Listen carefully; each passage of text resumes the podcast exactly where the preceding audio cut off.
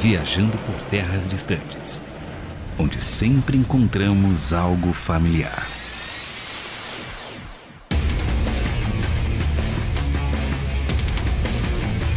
Eu sou o Luiz Felipe e se encontrasse um Death Note, eu ia falar para as pessoas que eu tinha um Death Note. Que eu não preciso usar ele, as pessoas só precisam saber que eu tenho ele. Eu sou o André Castilho e se encontrasse um Death Note, sairia correndo assim que visse o Shinigami. Ô bicho feio, cara. Se eu encontrasse, eu, James Paris, encontrasse um Death Note, eu ia achar o Achados Perdidos mais próximo porque não pertence a mim. Não interessa quão poderoso é, não é meu, então. Por isso que eu não estou nenhum em nenhum anime. Não sou protagonista de nenhum anime. É, eu sou o Vitor Rocha e se eu encontrasse um Death Note, hum, eu faria exatamente o que o Akira fez em Death Note Justice or Evil, que, que ele convenceu o mundo a comprar o Death Note, só que eu faria de um jeito mais inteligente. A gente pode falar disso depois.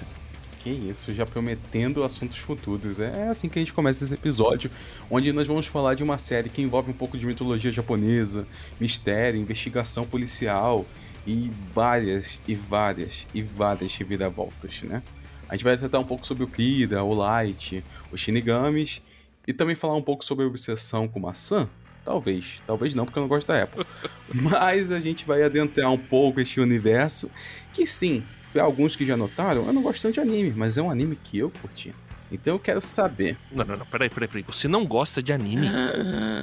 É, eu no geral não. Sai do carro. Dá licença. Som de porta batendo, por favor, Lilian. não. Fomos surpreendidos novamente, senhores.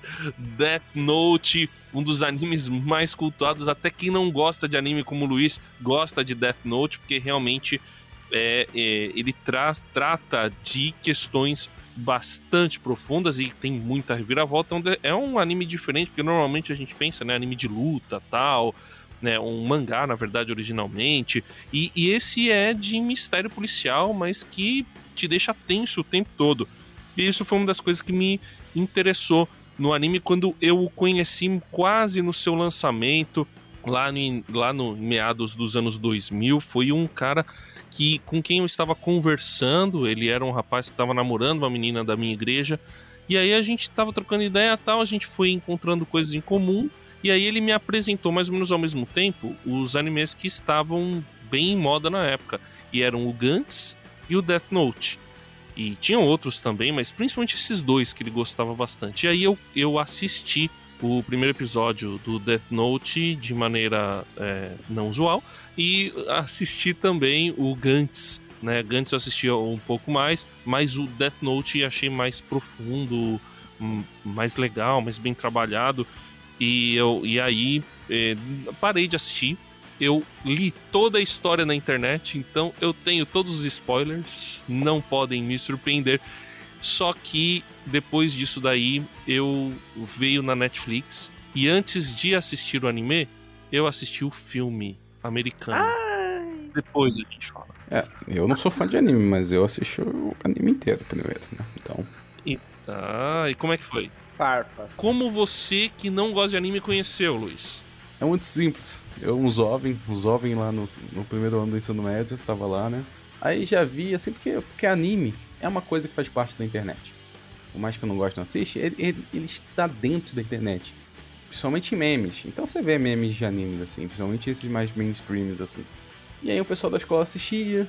Aí eu falei, ah, é, vocês assistem Dead Note? Aí, Death Note. Foi exatamente isso que aconteceu na hora. Todos gritaram comigo, me corrigindo. Aí eu falei, ah, tá, legal. Aí não tive mais vontade de assistir, né? Porque o pessoal ficou me corrigindo. Mas a curiosidade ainda ficou. É, Death Note. Você tem que falar pra ele. Death Note. Mas a curiosidade ainda persistiu, sabe? Porque, porque é meio interessante, assim. Você vai falar, hum. Mas o que realmente trouxe à tona a minha vontade de assistir foi porque a turma da Mônica Jovem fez uma versão do Death Note, que era Caderno do Riso. onde, onde você, quando você escrevia o nome da pessoa, a pessoa ela tinha uma crise de risada. Eu não conseguia parar de rir. E aí é mais ou menos o mesmo. Eles só copiam, né? E fazem com o caderno do riso, vai ser o Death Note, né? Aliás, daria pra fazer um, um panteão de heróis e os nomes deles na turma da Mônica, né? Que tem o Super Almão, o Bate, a Mo, Mulher sensacional, sei lá, é, é muito engraçado. Batimão. Exato. Lá o L é o louco. O professor Licurgio. Homem sereia, eu acho. Não, esse é Bob Esponja. Ih, eu confundia sempre. E o mexilhãozinho? Mas aí foi assim que eu conheci, então eu comecei assistindo e na Netflix, porque tinha realmente. E foi até o fim ali. Então a, a verdadeira curiosidade surgiu por causa do Turma da Mônica. E como você conheceu o Sunny? Não, vou, meu eu passo. Por enquanto. É, então. Sobre o Death Note, é bem parecida a experiência que o André relatou aí. É, eu assisti bem no comecinho, quando eu tava em hype. Eu sempre fui muito acostumado com anime, né? Tipo, desde pequeno assistindo Yu Yu Hakusho, na, era na Band que passava? Não lembro, acho que com certeza que era na É, Band. acho que era Manchete. Ou na TV Globinho. É, era Yu Yu Hakusho, é, Cavaleiros do Zodíaco e... e tudo bem, são animes incríveis e que você hoje, hoje, quando você assiste de novo, você olha com outros olhos. E Death Note foi uma experiência assim pra mim. Porque acho que foi o primeiro anime que eu assisti com uma certa inteligência intelectual, assim, para poder querer entender o que estava acontecendo. E aí, no começo, eu comecei a ver e falar: caraca, a história é sobre o antagonista, tipo, eu tô vendo a perspectiva do vilão é, e é pra eu gostar dele, tipo, tipo, um negócio assim que você fica pensando e hoje faz todo sentido, né? Que é pra você se aproximar com a visão que ele quer mostrar na série, é, para você ver se é, para você na sua cabeça pensar, nossa, isso é ético ou não. Então, pra mim, Death Note tipo mudou o meu gosto por animes, assim. Eu acabei depois de assistir, né, eu acabei gostando mais e hoje eu sou ultra fã, sou até o otaku, pode-se dizer. Você Já, já fez cosplay de Ellie? Não, não, cosplay já é demais pra mim já. Cosplay não, mas quem não tentou sentar igual ele é inteligente. Eu não É, tentei. verdade. sabe? Não. Isso eu assumo que eu fiz. Eu tentei sentar que nem ele e é desconfortável. Então, Mas não é questão de ser confortável, é questão de buff de inteligência. Não, o pior é o bando de adolescente que ficava fazendo isso na sala de aula e ficava. Não, é que eu estou pensando. Nossa, eu não tenho saudade disso, não. eu estou frio e calculista como o L. Exato. Na hora da prova devia ser uma imagem linda. Já pensou? É, todo é. mundo pegando a caneta com, com só os dois dedinhos, assim, né? pois é, comendo doce. doce até morrer de diabetes. Fica inteligente, mas morre gordo, né, cara? É impressionante. Va- Vários exemplos ruins em Death Note, inclusive. Muitos, né? Só o Shinigami que estão certo estão comendo maçã. Porque uma maçã por dia te deixa longe do médico. Já diria o provérbio inglês. Exato. Isso sim que é uma sã doutrina.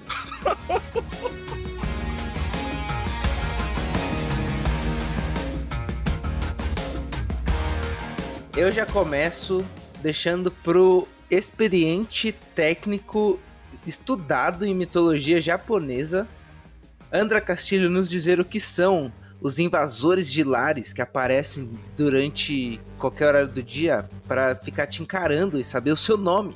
Os Shinigamis. Não, isso aí é Stalker, é diferente.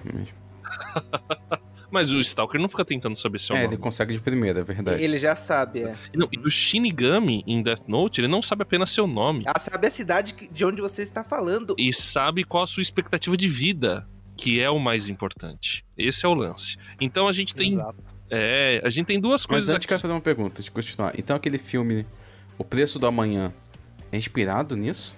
Que eles ficam com um timerzinho na, no, no braço? Você tá falando aquele, aquele filme do Justin Timberlake, é isso? Exatamente, exatamente, Vitor. E também eu- tem um clipe do Nickelback, que eles ficam com o tempo em cima. Nossa, é muita referência. Eu diria que eles se inspiraram em Death Note, Aí, assim. Pode ser. Faz todo sentido. Faz todo sentido. Ah, o, o Shinigami, você tem duas coisas, né? Você tem o significado original da palavra em japonês, que é espírito da morte ou deus da morte, né? Então, o- pode significar uma dessas duas coisas, né? Talvez seja até mais correto você falar em espírito da morte, que isso é uma crença muito popular no Japão, é uma, uma superstição que apareceu mais ou menos ali no século XVIII. É, já teria aparecido antes, mas aí realmente com formato de deus da morte, tanto no budismo quanto no shintoísmo, que é a religião tradicional japonesa, você tem é, deuses que são responsáveis pela morte ou são responsáveis por levar as pessoas à morte e tem os seus servos que são espíritos envolvidos com essa questão da morte, então talvez venha daí a palavra Shinigami, mas o próprio esse próprio essa própria divindade é considerada um Shinigami porque ela trabalha com a morte. Mas aí no século XVIII você teve um, um, uma, algumas referências na literatura japonesa dos shinigamis relacionados ao suicídio das pessoas. Então, quando as pessoas se suicidavam, a explicação para que elas tivessem tirado a própria vida é que elas haviam sido possuídas por um espírito da morte, em japonês, por um Shinigami. E aí existem uma série de questões, aí tem crenças que, que são locais, né? Em alguns lugares é relacionado mais com suicídio, em outros lugares é relacionado com os espíritos que levam as almas das pessoas para o lugar dos mortos, né? Para serem julgadas, etc e tal. E o, o mais o, o Shinigami, ele, ele pode ser evitado. Então, por exemplo, tem uma lenda de uma parte do Japão que se você visitar um túmulo no pôr do sol, você pode. É, você é, está correndo sério risco de ter um contato com o Shinigami e depois acabar morrendo. Agora, se você visitar no pôr do sol, você tem que visitar no nascer de novo, o mesmo túmulo, justamente para evitar que o Shinigami apareça. Então você visitou um túmulo no pôr do sol, então vai depois visita no nascer do sol que você fica livre do Shinigami. Essa é a, a, uma das superstições japonesas que existem em torno disso. E aí essa questão dos Shinigami, do, dos espíritos relacionados com a morte, né, foi passando para a cultura popular, foi se tornando algo assim bem temido na superstição, mas que também aparecia na literatura. Então, toda vez que alguém morria, tinha uma relação com o Shinigami, ou tinha sido possuído ou era influenciado por um Shinigami dentro aí dessa perspectiva japonesa até que alguns animes começaram a se apropriar dessa ideia. Em alguns é só um detalhe, em outros tem uma coisa, é uma coisa, um elemento muito importante, como é no caso do Bleach. Bleach tem toda uma mitologia lá do Shinigami. E o Death Note, né? O, o, a questão principal são os Shinigami. E aí eu quero que vocês me digam com, qual é a diferença e o que, que são os Shinigami no Death Note, né? Qual que de repente, o que que eles enriqueceram nessa figura dos Shinigami, que elementos novos eles trouxeram para os Shinigami é, no anime Death Note. Mais opções de cosplay pra galera. Faz sentido. Boa, boa, boa. E cosplay difícil, hein? Ô, louco. Fantasia elaborada. É verdade. Cosplay de nível altíssimo. Assim. Bastante. Vai precisar de bastante papel machê. Então, a gente tem o ponto que, mano, não vou generalizar, mas vou generalizar mais ainda. O Oriental é meio louco que eles deixam tudo mais, né, assim, falou em si, né? É, teve a série What If da Marvel, os animes são os grandes ICs, na verdade, né? Então eles pegam eles interagindo com o ser humano, né? Isso que é a parte mais louca, no sentido de não interagir, tipo, ah, se você ver ele, você vai morrer. Eles brincando com o ser humano como se fosse um jogo. Isso é o poder do ser humano de matar as pessoas. O que, que ele vai fazer? Sabe? E isso é perigoso, né? O que eu, o que eu acho mais legal dos Shinigamis é. Até pegando aquele gancho que você falou do Bleach. É, a mitologia deles em Death Note é mais voltada para como se fossem classes hierárquicas assim. E o deus Shinigami, que é o Shinigami Supremo, deixa aqueles Shinigamis lá pequenos de molho, é, com algumas regras para eles interagirem com os humanos. Eles, basicamente eles estão lá morrendo de tédio porque eles são seres imortais e a, a forma de diversão deles é controlar como os humanos morrem, assim. Então acho que eles já estão tão entediados depois das guerras e tudo que aconteceu com a raça humana e todo tipo de morte que eles já viram que não tem mais graça, tipo, deixar os humanos se matarem sozinhos para eles fazerem o trabalho. É mais divertido inserir, tipo, a mitologia do Death Note lá. Ah, deixa os humanos comandarem aí. Esse é o livro que a gente usa aqui, mas deixa os humanos comandarem. Eles matam quem eles quiserem e, mas tem que ser de uma forma legal, porque se não for de uma forma legal, não tem graça, entendeu? Não, e eu me pergunto, porque, tipo, tem o livro deles, mas tem todo um guia ensinando a utilizar o livro. Então aquilo dali não é pro Shinigamis, tá ligado? Mas foi eles que colocaram ou foi o Shinigami acima deles que colocou aquilo? Tá ligado? Porque é algo que faz parte. Eu imagino que um livro eu não imagino como é a gráfica que imprime ele, mas que coloca essas regras, essas coisas assim, não é algo comum, na verdade, né? Porque o cara, o Shinigami que foi criado pra isso, ele sabe como usar, tá ligado? Então, tem umas referências boas na série que mostram que o esse livro realmente foi feito com regras para os humanos, porque os humanos, se você colocasse ele livre, né, os humanos iam usar da forma mais errada possível, principalmente no caso do Kira, né? Que foi o primeiro que pegou. É, mas aí a gente vê a, a, data do anime, porque se fosse hoje em dia não ia ter um manual. O cara ia pegar o caderno e ia falar como usar um Death Note. E ia achar várias opções lá no YouTube. É, mas pelo que eu me lembro da série, na verdade, o Death Note já havia caído em poder do, dos humanos an, antes, né? Então, e ele meio que se adaptava, né, à, à, época da pessoa. Só que o que eu acho interessante é que cada Shinigami tem um Death Note e ele usa o Death Note para prolongar a própria vida. Então, toda vez que ele mata um ser humano, o tempo de vida que restava daquele ser humano passa pro Shinigami. Então, o Shinigami se torna imortal no Death Note é com justamente com o uso do caderno por parte do Shinigami, né? Sim, exato. Tem um, um outro anime, que é o que eu gosto, ah. que é o Full Metal Alchemist, que o Victor também gosta. e a primeira versão que fizeram do anime, que não o mangá ainda não tinha terminado, eles fizeram um outro final alternativo, né? Spoiler para você, viajando, a gente já comentou sobre isso.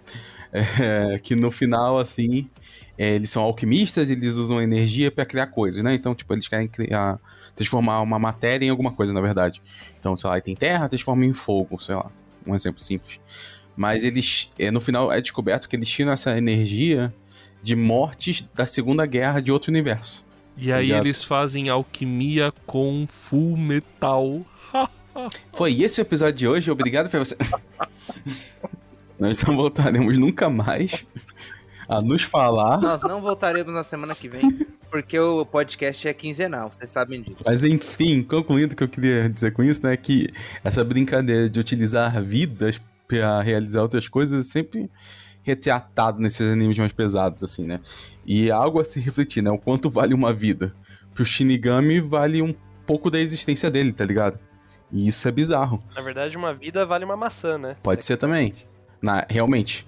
Se você pegar um iPhone, vale uma vida. Então, tipo, o valor, além do seu valor da maçã, também tem a questão o quanto valeu pro Kira uma vida, né? Então é, é engraçado ver os valores de cada um. Pro Shinigami, ele faz a existência dele prolongar.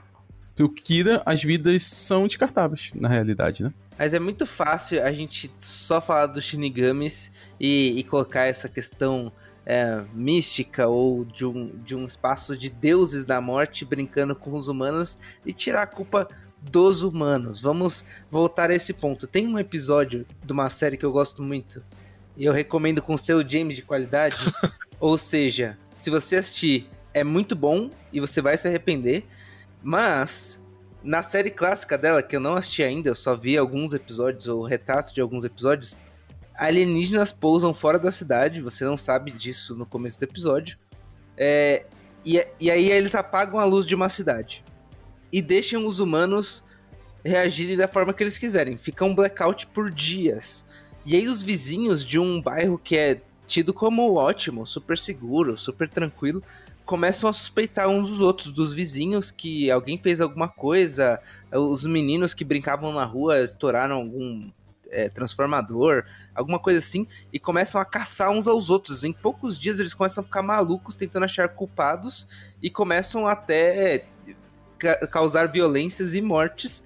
E aí vai para fora da cidade e os, os aliens estão é, vendo da montanha os humanos se matarem, se xingarem até de alien uns aos outros.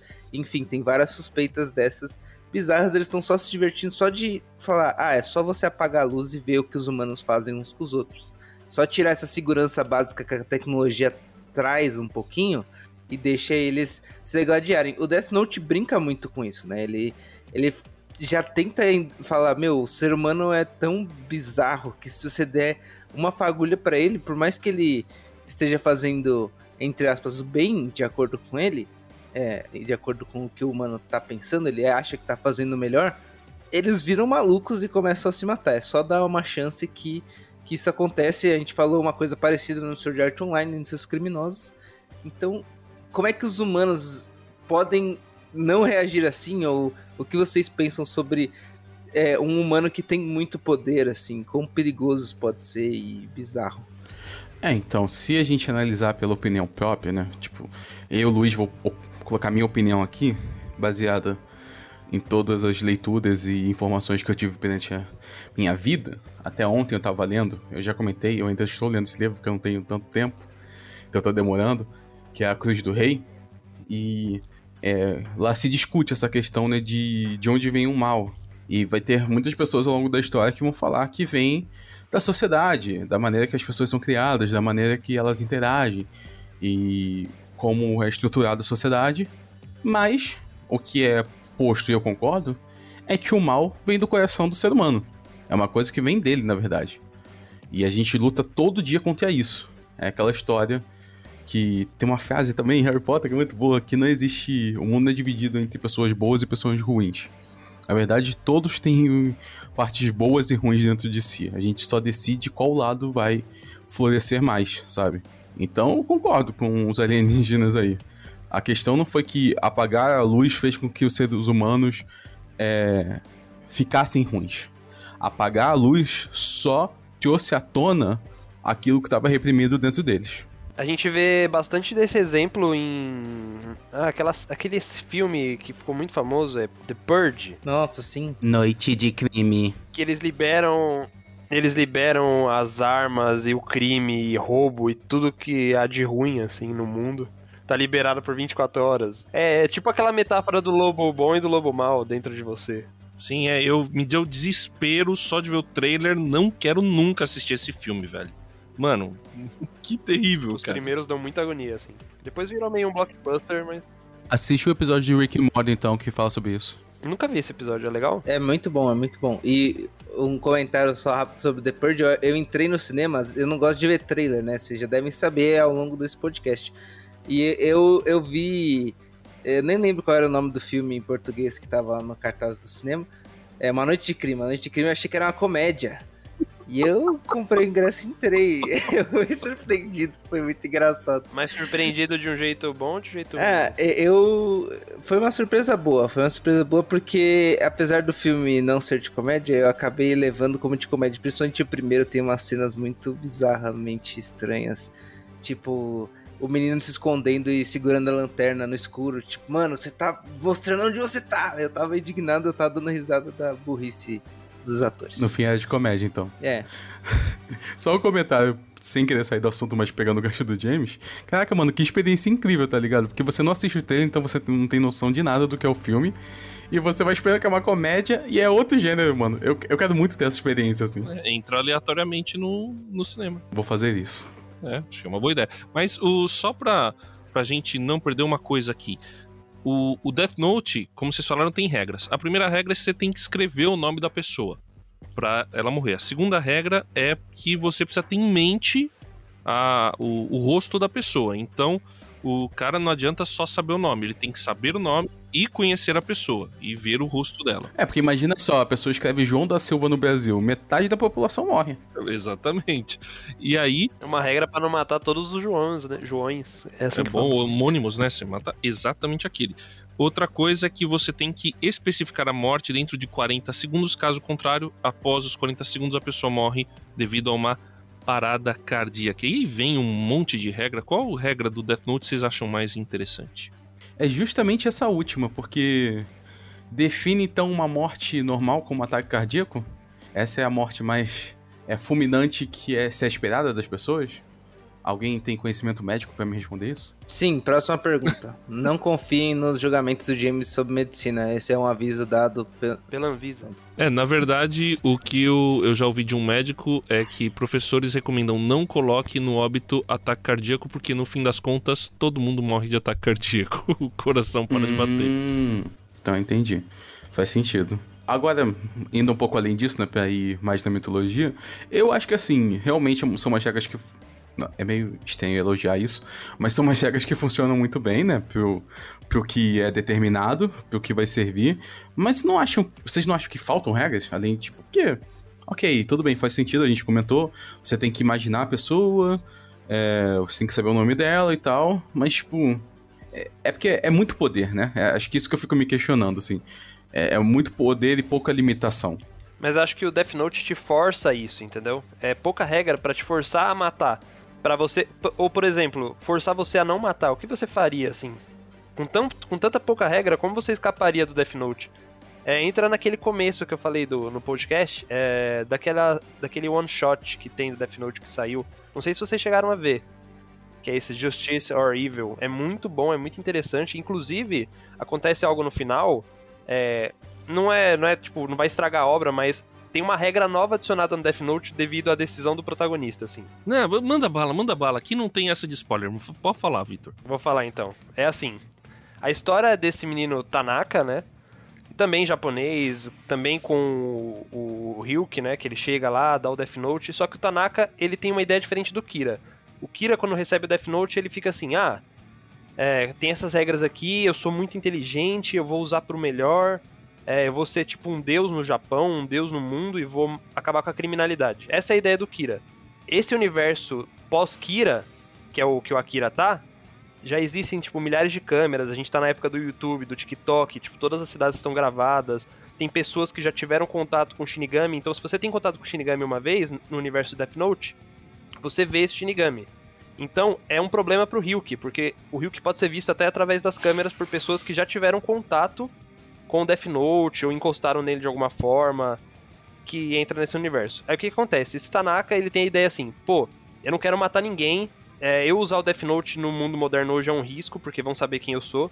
E o que, que eu posso fazer? Então ele tem a brilhante ideia de vender o Death Note. Ele vai, pede pro Ryuki em rede nacional lá, quando tá passando o jornal, tipo, jornal nacional, assim. Aí aparece o Ryuki com, com uma folha de papel. Pô, vou, tô vendendo o Death Note e eu quero que as propostas sejam dadas pelo Twitter.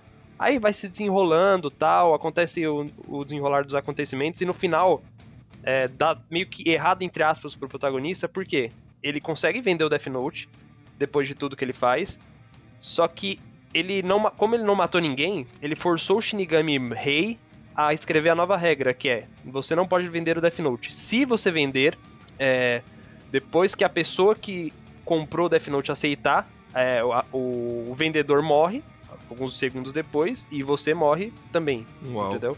Tipo, deixando o poder do, do Death Note ali no chão para quem estiver perto. E isso muda muito a, a, ideia do Death Note. Depende de quem usa, na verdade. Então, realmente é feito para matar. Não tem outra explicação por ter tanta pouca regra. O mais absurdo disso é que o cara vendeu o pack do Death Note, né? Exato.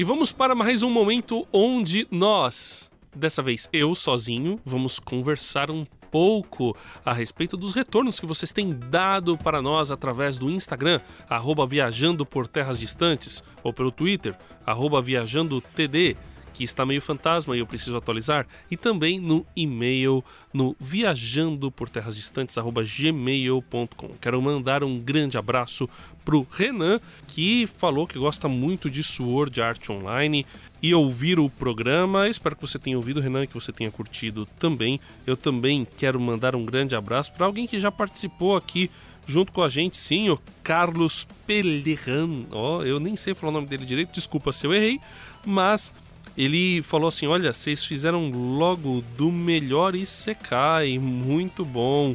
É, gostou muito do episódio sobre Sword Art Online. Então, um grande abraço para essa turma que acompanhou a Isekai. Que, aliás, Carlos, eu vou te confessar, eu não sabia o que era Isekai. Eu não sabia o que era Isekai e aí descobri que Isekai é um termo que é utilizado para esses tipos de animes que trabalham com viagem entre outros mundos. Então, de certa forma, quase todos os as coisas que a gente falou aqui, várias delas já são Isekai, mas é que como são ocidentais, então talvez não se enquadrem. É o caso além do Sword Art Online também do Crônicas de Nárnia. Crônicas de Nárnia, se fosse oriental, ele seria também um Isekai. Tem muitos outros aí que eu nem sabia, tem, tem vários aí que são Isekais também que tratam dessa viagem entre dimensões, né, entre universos paralelos. Então fica aqui é, esse toque do Carlos, valeu, muito obrigado.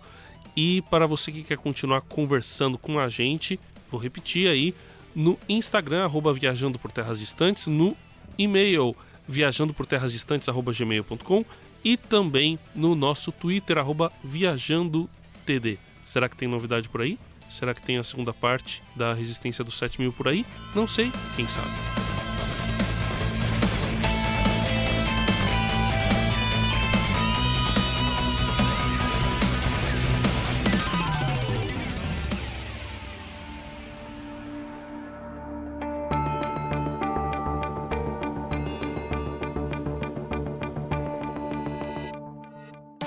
Bom, senhores, o Death Note, é, eu achei o conceito dele muito profundo, porque o que me pegou, acho que é no primeiro ou no segundo episódio, quando o, o, o Light Kira, né, começa o, a história, né, que é o, o Light encontra o Death Note, que foi um Shinigami chamado Ryuki, que estava entediado lá, deixou lá, ele pega o Death Note, então ele fica impressionado com aquilo, ele descobre como usar, né? O Ryuki também vai dando uma outra dica para ele, mas o Ryuki deixa claro, eu tô neutro, eu não quero, não tô do seu lado, nem contra você, eu quero, quero só observar e me divertir.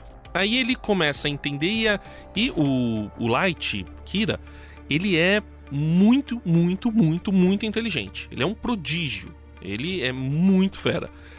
E aí ele fala: o mundo tá muito ruim. Eu quero melhorar o mundo e quero me tornar o deus desse mundo. E aí aparece. Quando a polícia começa a perceber que essas mortes têm alguma orientação e o Light fala: Não, eu vou fazer isso de propósito, até para saberem que eu estou orientando, que tem alguém no controle do, do controle da criminalidade. O, o, aparece um detetive que também é muito inteligente, que foi criado num orfanato, o nome dele é Ellie.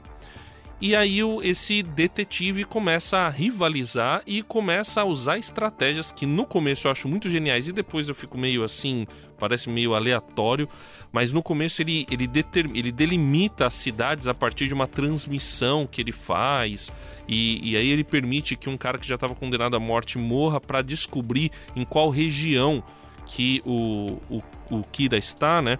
E aí ele, ele vai chegando perto do, do Light, que aliás é filho de um policial de alto escalão. E aí, o que eu achei interessantíssimo é que chega um momento em que os dois estão falando em lugares diferentes sobre a questão da justiça. E aí o Light começa a dizer: eu faço a coisa certa, o L começa a dizer: eu faço a coisa certa, eu estou atrás, eu que tenho né, o, o poder, eu tenho que controlar esse negócio. E o L começa a falar mais ou menos a mesma coisa, e no final os dois falam: eu sou a justiça. E aí eu queria ver com vocês essa questão da justiça que muitas pessoas querem exercer justamente pela sensação de impunidade, que é a mesma sensação de impunidade que o Light percebeu na sociedade. Um monte de gente é, não é presa, cometeu crime e ela acaba não sendo julgada, não sendo condenada. Então eu tenho que resolver essa situação. Agora eu tenho poder para resolver, eu vou resolver e eu sou apto para resolver. Eu sou Deus de agora. Enquanto que o L por ele estar do lado da polícia, ele diz: Não, eu tenho a lei do meu lado. Então eu sou a verdadeira justiça. Como que fica para vocês? Como que vocês enxergaram essa questão da justiça no Death Note? Eu tenho dois comentários sobre isso. O primeiro é. Você vê o ego dos dois aí, né? Porque o Light, você vê como é rápida a transição, né? Ele fala que quer o mundo tá errado, ele precisa corrigir e que ele vai fazer um mundo melhor e que ele vai ser o rei deste mundo. Sabe? Não é que ele quer tornar um mundo melhor, ele quer um mundo melhor para ele. Ele não quer tornar um mundo melhor para as pessoas ao redor dele. Ele quer viver num mundo melhor. Ele tá talvez cansado de ver as coisas ao redor dele e fica incomodado. É como se tivesse um quarto desarrumado e ele quer organizar, mas não porque alguém vai ir pra lá, porque vai ser melhor para todo mundo. Vai, vou colocar uma casa, né? Porque é um convívio de todos, assim. Ele não quer arrumar casa porque as pessoas vão. Outras pessoas moram ali, porque vai ser melhor para todo mundo. Ele quer porque ele quer morar naquela casa e ele quer que seja dele, entendeu? Então, é, de início é até algo interessante, porque você. Se você tem dúvidas se o Light ele é uma figura ruim, tem algo errado aí, tá? Porque ele já se impõe assim como um totalitário, sabe? É, e, e, você vê que a evolução disso seria muito fácil. Que se o mundo se tornasse como o Light queria, as vontades dele iam ser aplicadas. Sabe, eu duvido que existiria assim, ah, eu não acho isso certo, mas a minha opinião não importa, o que importa é a lei. Não, o que o Light achasse como errado, ele ia executar a pessoa, né? O L a gente não tem tanto desenvolvimento nesse sentido, mas você vê um pouco de ego também dele de querer ser o mais inteligente, dele acreditar que é, e quando o, o Light faz algumas coisas, ele fica meio surpreso, falando como assim, como ele conseguiu fazer isso, porque fere o ego dele de sempre ter sido a criança, a pessoa mais inteligente ao redor, né?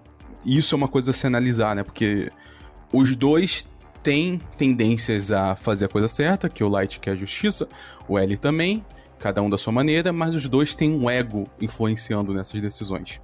E o segundo ponto, e eu vou citar o novo trailer do The Batman, que ele. O Batman é muito dito como ele aplica a justiça. Mas muitas vezes a gente não vê isso, na verdade. Não é que o Batman tá aplicando a justiça. E no novo trailer, quando perguntam o que ele é, ele fala: Eu sou a vingança. E existe uma diferença bem grande entre se vingar e justiça, sabe? E, e é isso. Tem um outro fator, né, que é. Eu não sei, eu não vou entrar muito além aqui, gente, mas é, existe a justiça, existe a igualdade, existe. Enfim, é, vários fatores que a gente podia adentrar, né? Mas voltando ao que eu falei, existe uma diferença muito grande entre justiça e vingança. E a gente colocar a nossa vontade à frente disso é muito perigoso. E eu acho que esse é o ponto que o Light e o L demonstram, sabe? Cada um tem seu ego ali dominando a frente da justiça, na verdade. Então, entra naquela parte. Você acabou de falar a parte perfeita. É a verdade deles, assim. Então, por exemplo, caiu o Death Note na mão do Kira e ele já teve aquela ideia totalitária. Ele implantou a verdade dele sobre o Death Note. Ele escolheu a melhor forma, entre aspas, de usar. Então, ele não pensou na justiça, entre aspas, né? Ele pensou na justiça dele. Ele não analisou qual seria o, me- o melhor tipo de justiça. Então, aí você você vai e transforma isso para outras pessoas, é, outras figuras que a gente conhece na Terra, tipo nosso presidente, presidente de outro país, é, ministros de outros países, a rainha da Inglaterra, tipo, cada um tem a sua justiça, entendeu? Tipo, qual justiça tá certa? É esse questionamento que o Death Note traz pra gente.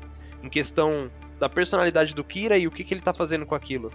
É, então a gente entra nessa parte, ah, o Kira tem o Death Note, ele acredita na justiça dele, o L tá ali na polícia, é, ele tem que enfrentar o Kira porque é a obrigação dele, ele acredita moralmente que aquilo é errado. O Kira para outros é um herói, para outros ele é um vilão, ele é um terrorista, tipo. Então, é difícil você é, apontar quem tá certo quem tá errado nessa história, porque entra no que o Luiz falou.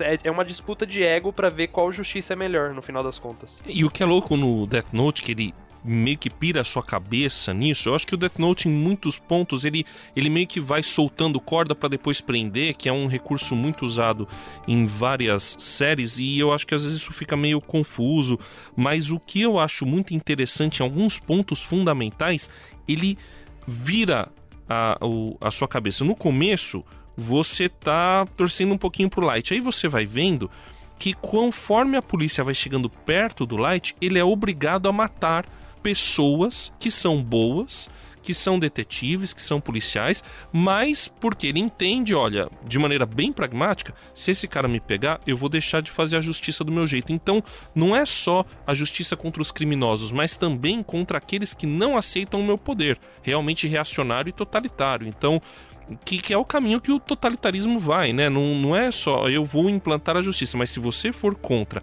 o jeito como eu tô fazendo, você também se torna um criminoso. Não importa a sua índole, não importa a sua moral, não importa se você é bom ou é ruim, pelo fato de você estar contra mim que estou executando a justiça, você já é um fora da lei. E aí, o, o que é doido é que depois o, o Light vai usar aquela, estra- aquela estratégia de esquecer propositalmente o, o, o Death Note, esquecer o, perder o poder realmente, e para poder se aproximar mais e desviar a atenção do, do L. E aí o L começa a se mostrar muito pragmático, porque para achar realmente quem é o, o Kira lá naquela empresa, na Yotsuba, ele aceita permitir que outras pessoas morram para poder dar um tempo até descobrir quem é realmente o Kira. E os policiais ficam impressionados. Como assim você vai deixar as pessoas morrerem? Temos que evitar mortes e não é, ser pragmático. Não, mas eu tenho que achar o Kira. Então ele vai se mostrando muito pragmático e chega uma hora que o Light se questiona. Poxa, será que eu realmente seria capaz de ser o Kira? Se eu tivesse esse poder, será que eu agiria dessa forma? Então é doido que ele vira a coisa. Você estava achando no começo, não, o Light é um justiceiro? Não, peraí, ele é um vilão? Não, mas peraí, acho que ele não é bem um vilão. O vilão é o L. Então ele vai brincando o tempo todo com isso, com você. E no fim das contas ele mostra é que é, o, e aí tem uma frase muito forte que o L fala pro Light, e tem até um filme japonês que na verdade ele acaba falando na frente do Light, que é o Kira não é um justiça, ele não é um justiceiro. No fim das contas, ele só é um assassino. Então ele não passa de um assassino, ele não, não é aquele que pratica a justiça, ele é um assassino. Ele é alguém que executa as pessoas a partir do seu próprio julgamento. E, e aí a gente vê que a justiça, que você falou, né, Luiz, da justiça e da vingança, a vingança é aquilo que eu faço para me satisfazer, que foi o que levou a Missa a se apaixonar pelo Kira. Ela o mataram os pais dela, não tinham condenado o cara. Quando o Kira foi e mata o assassino dos pais dela, ela se apaixona pelo Kira porque ela se sente satisfeita pela justiça, porque muitas vezes o que a gente quer não é justiça, a gente quer vingança. A gente quer que a outra pessoa, porque essa é a nossa justiça. A nossa justiça é perceber que as pessoas que nos fizeram mal também sofram. Essa não é a justiça plena, que é o que a gente pode chamar de justiça de Deus. A justiça plena, ela funciona de outra maneira. Ela não é impune, ela vai praticar justiça. Quem fez o mal vai receber o mal de volta, mas ela não funciona do jeito que a gente quer. Ela não funciona do jeito que satisfaça o nosso ego e o nosso eu. Por isso que existe uma frase que é muito legal que diz o seguinte: Sejam prontos para ouvir, tardios para falar e tardios para irar-se, pois a ira do homem não produz a justiça de Deus. Quem escreveu isso foi um cristão chamado Tiago, isso está registrado na Bíblia, no livro de Tiago. Né? A ira do homem, ou seja, a minha vingança, a minha justiça própria, fazer justiça com as próprias mãos, não produz a justiça verdadeira, não produz a justiça de Deus. Vocês concordam com isso? Quero só fazer um comentário do início da sua fala. Primeiro, quando o Light faz toda a estratégia, gente, é muito bom. É clichê de anime, mas é muito bom. Se você não assistiu, assista, porque todos esses temas é, tem até o Afonso Solano fala isso, que o anime sempre tem um negócio que é assim: Ah, eu não acredito que você fez tal coisa. Aí o, o antagonista fala, né? Não, eu acredito. E enquanto você estava fazendo isso, eu estava fazendo isso. Aí depois, de repente, o protagonista. Mas eu já sabia que você ia fazer isso e você sabia que eu ia fazer isso. Aí começa esse vai e volta, vai e volta, assim. Mas, mano, é muito bom, é muito bom, sério. E, e na minha opinião, Death Note tem muito disso, de virada, virada, virada, virada. Tipo, ah, é, é uma novela mexicana em versão anime. É, pra mim é isso.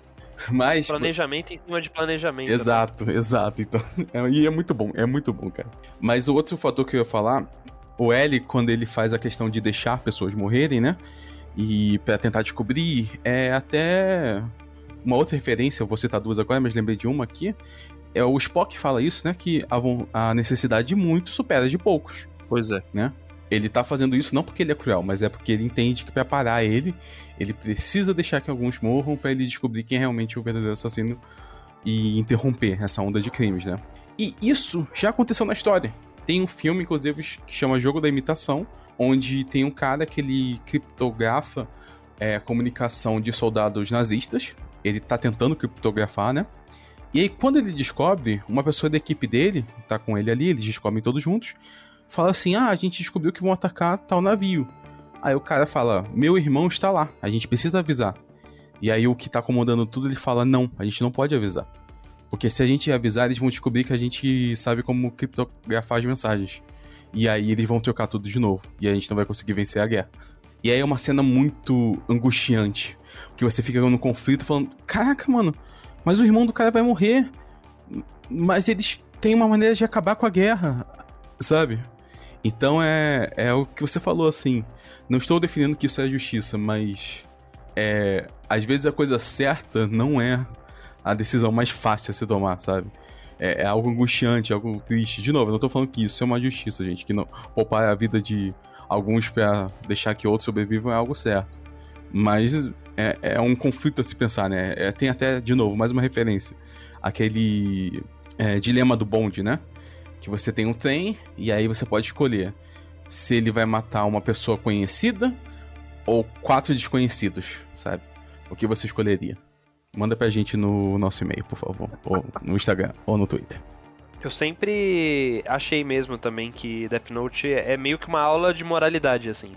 Você tá meio que é, recebendo toda essa informação do que eles estão te mostrando é, pô, isso é certo? Eles estão querendo te mostrar isso. Pô, você tá achando que isso que o Kira tá fazendo é certo? Você acha que o, o L sacrificar algumas vidas é, para salvar todas é certo? Tipo, ele vai jogando essas perguntas em você exatamente para mexer com você durante a série, entendeu? Falar, nossa, realmente é isso que o anime quer trazer, essa questão de moralidade. É, e se eu tivesse um Death Note aqui na minha mão, eu mataria é, criminosos, eu mataria pessoas que estão querendo me atrapalhar, eu mataria é, inimizades minhas. Então, tipo, faz você ficar pensando, nossa, um Death Note na minha mão, sabe? É por isso mesmo que é, as pessoas, a civilização entendeu que não dá para você deixar essa decisão na mão de uma pessoa. Você tem que ter um sistema para que o julgamento seja realmente justo. Então você tem é, as constituições dos países, elas são feitas justamente para dar oportunidade da pessoa que está sendo acusada se defender, porque pode ser que tenha errado. Pode, você não pode deixar isso na mão de uma pessoa decidir. Você tem que criar um sistema. No, por exemplo, no, no caso dos sistemas antigos, para citar o do judaico, você tinha que ter duas testemunhas comprovando que, a, que, que aquele crime havia sido cometido e só então depois desse julgamento que a, a pena era executada. Então, o, o, é, na nossa Constituição também funciona dessa forma e a autoridade também, isso está na Bíblia, né? Paulo falou sobre isso na carta aos Romanos, capítulo 13. Ele vai dizer que a autoridade foi constituída por Deus e ela é instrumento de justiça, não é à toa que ela carrega a espada. Então a justiça não pode vir da gente, ela tem que ser combinada coletivamente, ela tem que funcionar dentro de um paradigma que valha para todo mundo. E, e aí, a, novamente, a cultura judaico-cristã traz isso para a gente, porque em Deuteronômio até o rei tinha que obedecer à lei de Deus. Então a, a justiça para ela valer, ela tem que valer para todo mundo, ela tem que estar tá escrita, ela tem que ser um paradigma e não dá para a gente executar a justiça do jeito que a gente acha que é certo, porque o que a gente acha que é certo para outra pessoa vai ser errado. Assim, esses debates são muito bons, mas tem uma outra moral que o, o anime deixa que com certeza é o mais importante, só que não. Se você admira alguém ou disputa com alguém, o jeito de descobrir quem é mais inteligente é só jogar tênis.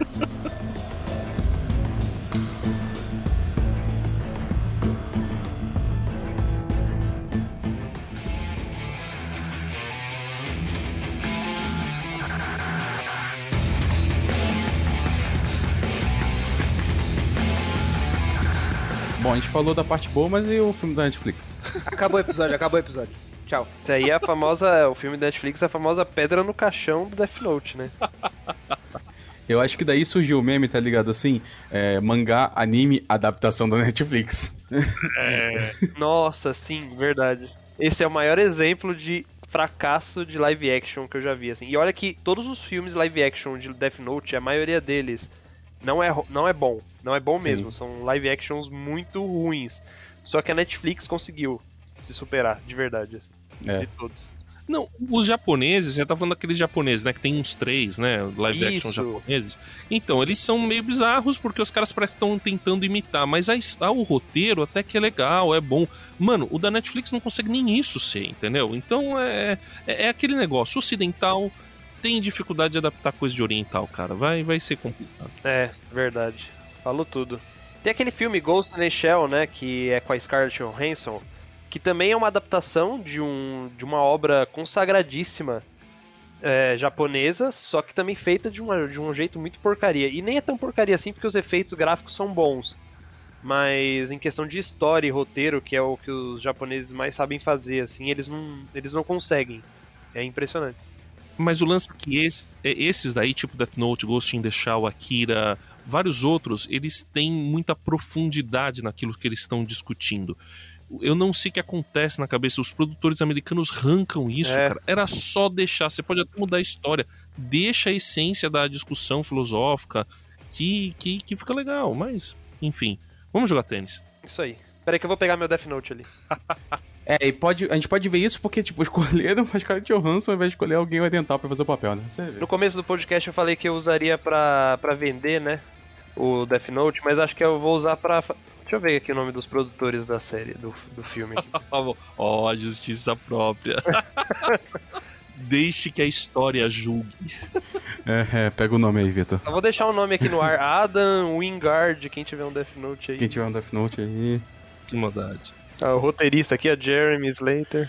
desculpa, desculpa. Não, só, só não vale o, o, o, cara que fez o, o Ryuk lá, como é que é o nome dele? Que é um ator muito bom. É o mesmo que fez o Duende Verde. Ah, o Willem Dafoe, não é? Pois é, nem esse cara salvou. É verdade, ele é. Não, ele não. Ele pode tirar ele, ele é bom, ele é bom. Não é culpa dele, não é culpa dele.